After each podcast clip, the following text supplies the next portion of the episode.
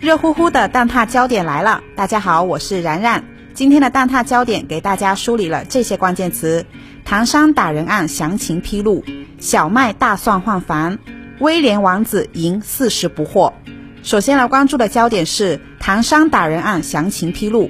今天上午，河北省公安厅官方微博发布关于陈某志等涉嫌寻衅滋事、暴力殴打他人等案件侦办进展情况的通报。通报指出，唐山打人案嫌疑人在案发前还实施了网络赌博洗钱活动。六月七号，陈某亮等四人从江苏驾车至河北唐山，与陈某志等人合谋实施网络赌博洗钱违法犯罪活动。六月十号凌晨，陈某志等五人与陈某亮等四人在唐山市路北区某烧烤店聚餐饮酒。通报也梳理了案件发生的时间线。凌晨两点四十分，陈某志对下班后在同店就餐的王某某进行骚扰，遭到拒绝之后，伙同马某奇、陈某亮等人对王某某、刘某某等四人进行殴打。两点四十七分逃离现场。两点五十五分，四名被害人由幺二零送医。三点零九分，唐山市公安局路北分局机场路派出所民警率辅警赶到现场。河北、江苏公安机关在六月十一号将九名涉案人员，共包括七男两女，全部抓获。六月十二号，经检察机关批准，九名犯罪嫌疑人被逮捕。通报还公布了四名被打女子的最新伤情。案发当晚，被害人就医后，袁某、李某两人经医院检查无需留院治疗后自行离开。王某某、刘某某在普通病房住院接受治疗，目前伤情已好转。六月二十号，司法鉴定科学研究院出具了司法鉴定意见书，王某某、刘某某的损伤程度为轻伤二级，袁某、李某损伤程度为轻微伤。看完情况通报，不少人都疑惑，为什么女子看起来很严重，却只是轻微伤或者轻伤呢？关于这一点，江宁公安在线微博发文解读称，法律上所说的轻伤、轻微伤，可能跟一般人理解的有很大的差异。通俗点来概括，可以说轻伤不轻，重伤很重。目前施行的伤情认定标准是由最高人民法院、最高人民检察院、公安部、国家安全部、司法部联合发布的人体损伤程度鉴定标准。其中，伤情的等级按照严重程度从高到低划分为重伤一级、重伤二级、轻伤一级、轻伤二级和轻微伤五个等级。没有达到轻微伤标准的，不鉴定为轻微伤。这其中呢，重伤是指使人肢体残废。毁人容貌、丧失听觉、丧失视觉、丧失其他器官功能或者其他对于人体健康有重大伤害的损伤，而轻伤是指使人肢体或者容貌损害、听觉、视觉或者其他器官功能部分障碍，或者其他对于人体健康有中度伤害的损伤。而轻伤呢，也包括轻伤二级和轻伤一级。轻伤二级是指各种致伤因素所致的原发性损伤，或者由原发性损伤引起的并发症，没有危及生命，遗留组织器官结构功能轻度损害，或者影响容貌。而轻伤一级是指各种致伤因素所致的原发性损伤，或者由原发性损伤引发的并发症，没有危及生命，遗留组织器官结构功能中度损伤或者明显影响容貌。而最后的轻微伤是指各种致伤因素所致的原发性损伤，造成组织器官结构轻微损害或者轻微功能障碍。上海全点律师事务所主任邓学平律师告诉南都记者，在具备其他法定要件的情况下，致一人以上轻伤或者二人以上轻微伤的，可构成寻衅滋事罪；致人轻伤以上，可构成故意伤害罪。再来听听唐山打人案件牵涉出来的公职人员涉嫌违纪违法的调查和处理结果。六月二十一号上午，河北省纪委监委和河北省公安厅相继发布对唐山市某烧烤店寻衅滋事、暴力殴打他人案件的处理结果。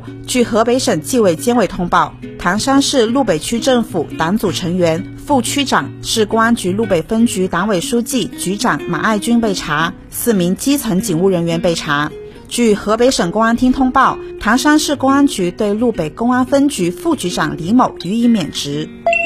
下面来关注的焦点是河南楼盘用小麦大蒜抵首付。你听说过用小麦和大蒜换房吗？近日，河南两个县城的售楼奇招引发了广泛关注。原来是当地的两个名为建业河畔洋房、杞县建业城的房地产项目发布了销售广告，说是每斤两元小麦换房，最高可抵十六万元的房款，高价收购小麦抵首付；还有大蒜换房，每斤五元抵首付，爱心助农，轻松安家。六月二十一号，这两个项目的工作人员向南都记者证实了活动属实。其中一个楼盘的销售人员还表示，自从推出了大蒜换房的活动之后，有很多人打电话，已经成交了将近四十套。河南商丘民权县建业河畔洋房的房地产项目工作人员表示，活动主要是针对家里种小麦的老百姓，外面的市场价是每斤一点五元，直接抵房款每斤两元，也算是助农惠农。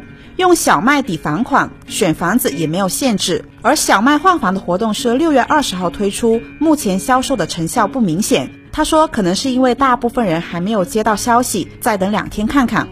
而就在不久前。开封杞县也曾推出了相似的大蒜换房活动，销售信息显示，杞县建业城房地产项目大蒜换房每斤五元抵首付，爱心助农，轻松安家。六月二十一号，这个项目的工作人员向南都记者表示，杞县是大蒜种植大县，今年市场价低一些，而他们以高于市场的价格收过来再抵首付。这个工作人员就表示，首付最低为房款的百分之二十。大蒜底多一些，付高一些也没问题。工作人员告诉南都记者，从五月下旬推出大蒜换房活动之后，有很多人打电话，目前已经成交了将近四十套。他们发布的信息显示，截止到六月六号，十六天成交了大约八十六万斤大蒜，来电两千八百五十九组，到访八百五十二组，成交三十套。据公开资料。建业河畔洋房的开发商为商丘建文置业有限公司，杞县建业城的开发商是河南汉润置业有限公司。